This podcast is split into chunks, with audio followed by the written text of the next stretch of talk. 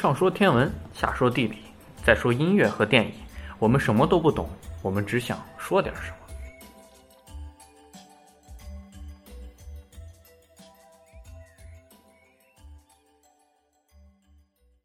好，那我们现在开始聊聊音乐。今这一期我们的音乐给大家带来的是贝多芬三十二号钢琴奏鸣曲。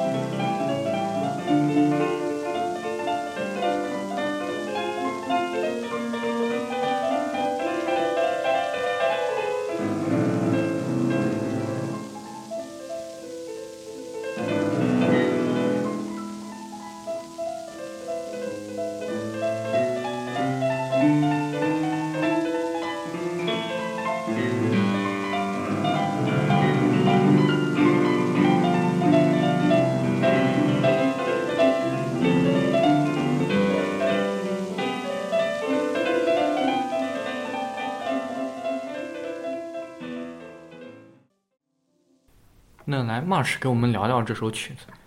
嗯，这首曲子是贝多芬的三十二首钢琴奏鸣曲中的最后一首，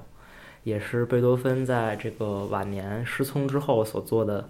最重要的作品之一吧。当然，他失聪之后写过非常多、非常多很有很有意思，而且很有内涵的作品吧，对后世影响都很大。但是第九交响曲啊，对，第九交响曲怎么说，算是贝多芬最重要的作品，没有之一啊。我觉得是可以这么说的，因为。毕竟它的内涵意义以及被这个被被人们赋予的象征意义实在是太多了。当然，对我个人来说呢，这首曲子三十二号钢琴奏鸣曲这首曲子对我也也有特别的意义。呃，说这个之前呢，这首曲子一共两个乐章，不是一个非常规范的奏鸣曲的一个形式，但是它的怎么说？但是它内容是很完整的。第一乐章的话，就是相对可能是比较第一乐章算是快板吧，相对比较比较快，然后对比更强烈一些。我个人比较其实感触比较深刻的是在第二乐章，它有一段，就是在一段平静的旋律过后，会有一段非常的怎么说，类似于这个这个怎么说起舞一一一一类的旋律吧。算，但是它并不能算是舞曲，只是一它不是那种物质的那种舞蹈的感觉，也你你也不可能合着他的拍子真的手舞足蹈起来，但是你总感觉你的这个内心是按耐不住的，有那么一种想要起舞的冲动，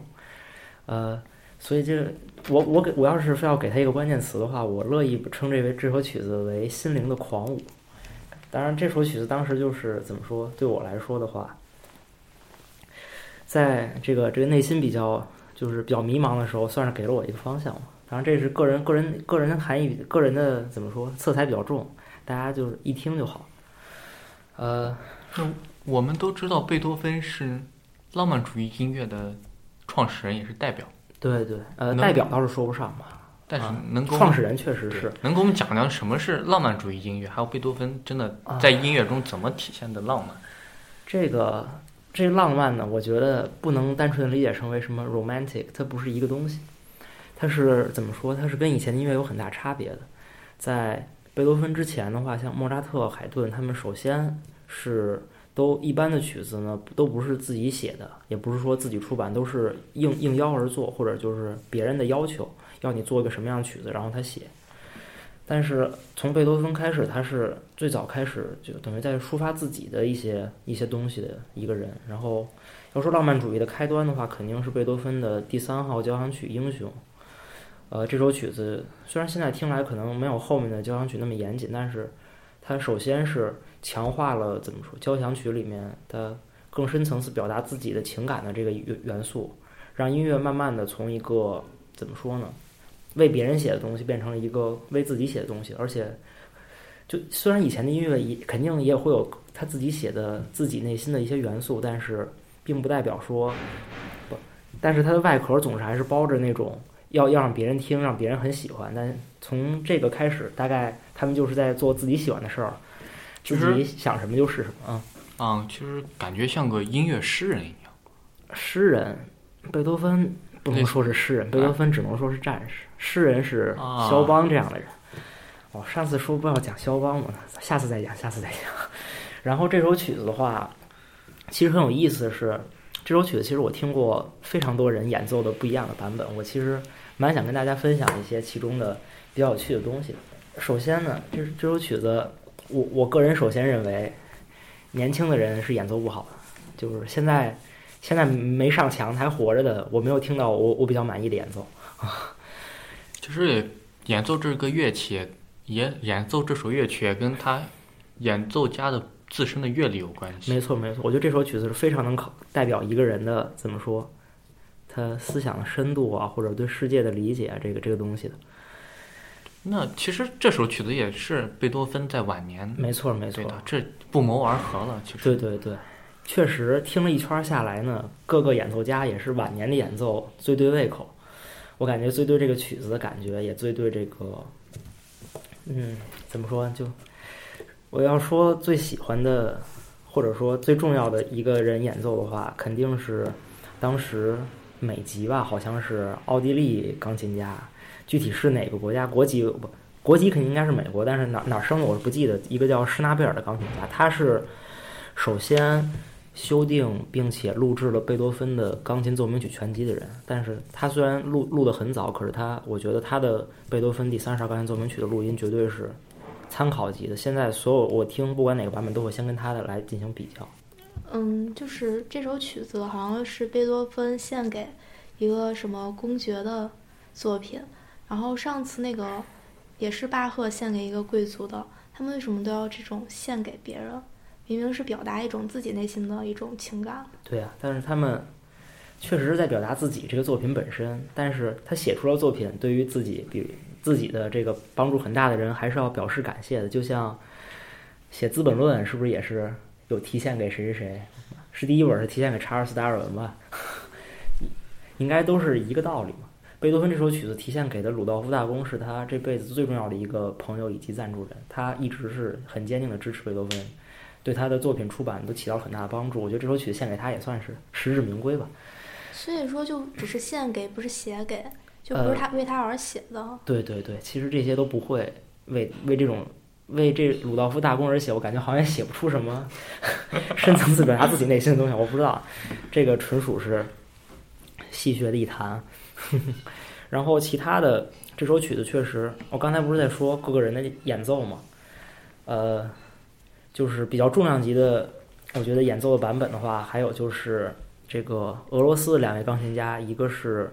里赫特哦，另外一个是杰雷尔斯，当然他没有演奏过，他在正在录制贝多芬钢琴奏鸣全集的当这个这个当中，就在即将录制这这首曲子之前就去世了。他的但是他的传人的演奏我也听了。